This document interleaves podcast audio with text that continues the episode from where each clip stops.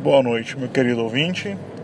Sou o reverendo Tiago Amaral, pastor da Igreja Presbiteriana do Jardim São Paulo. E há uma pergunta que não quer calar. Philip Jansen, um jornalista cristão, ele escreve um livro justamente com esse título, na, com a seguinte pergunta: Aonde está Deus diante de todo o sofrimento humano? Quando olhamos para a condição do ser humano, você há de concordar comigo de que a condição do ser humano é uma condição de sofrimento, com raras exceções. Nós sofremos ao nascer, sofremos por ansiedade ou doenças ou infortúnios ao longo da nossa vida de maneira mais subjetiva e com a própria morte.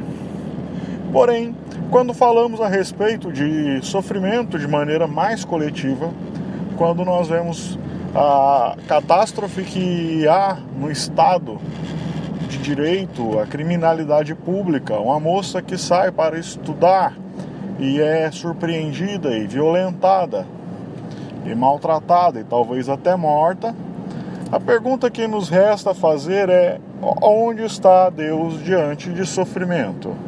Quando as crianças morrem ah, de maneira absurda, injusta, na mão de verdadeiros psicopatas, Deus, por acaso, ele vira a face para que essas coisas aconteçam?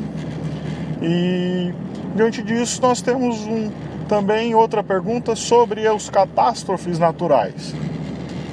Há pouco tempo tivemos o tsunami no Japão, também citado exaustivamente nessa obra de Philip Jansen, que varreu milhares de vidas, pessoas que, que não esperavam nada do tipo e depois do tsunami, um enorme acidente nuclear. Também, alguns anos antes, tivemos também um tsunami em que mais de duas centenas de milhares de pessoas foram mortas em poucos segundos. A pergunta que fazemos é, novamente, aonde está Deus? Nesse momento nós vemos os ateus se levantando com a bandeira em riste, dizendo: Olha, aonde está Deus? Deus não existe. Vocês cristãos dizem que existe um Deus que governa todas as coisas, que criou todas as coisas, porém está aqui uma forma, um cálculo e está aqui exposto para a vergonha de vocês de maneira completamente é, nu uma denúncia de que, olha, Deus não se preocupa com a humanidade. Esse Deus não existe, pois se existisse e houvesse nele um mínimo razoável de justiça e temperança, ele não permitiria que essas coisas absurdas acontecessem. Pois bem, Vamos então às ponderações necessárias.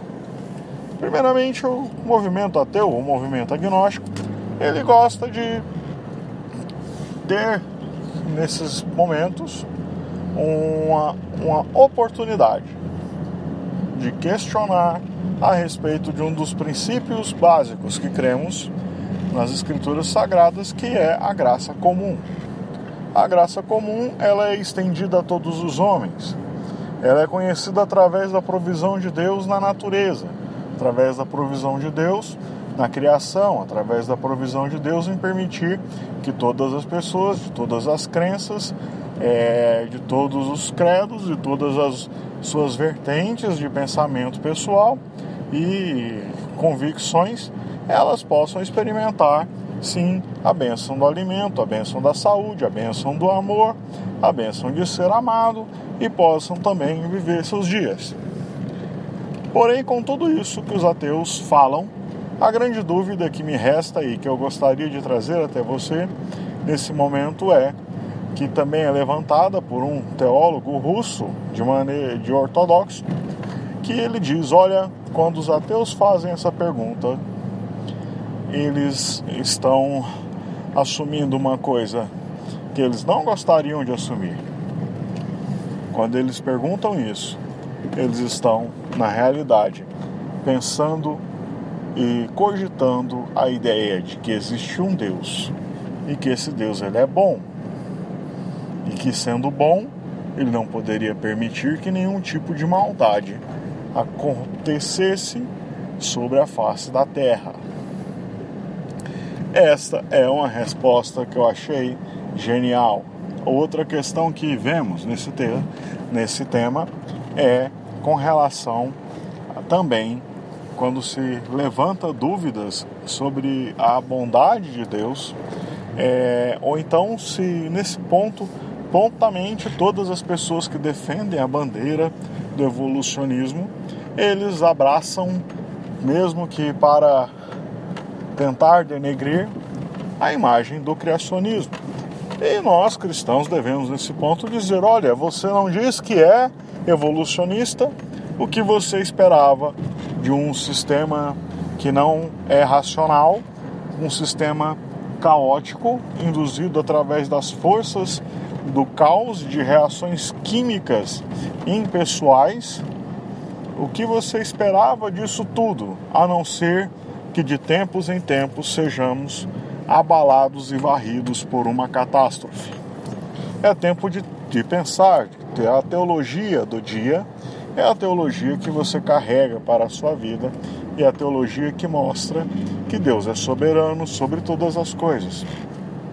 Sendo então assim, o Senhor, de tempo em tempos, ele faz com que a humanidade experimente esses dias de calamidade, não só para que o homem possa compreender a sua finitude, a sua pequenez e a sua mortalidade, mas para também que ele possa compreender e aceitar de uma vez por todas que ele não está no controle de todas as coisas.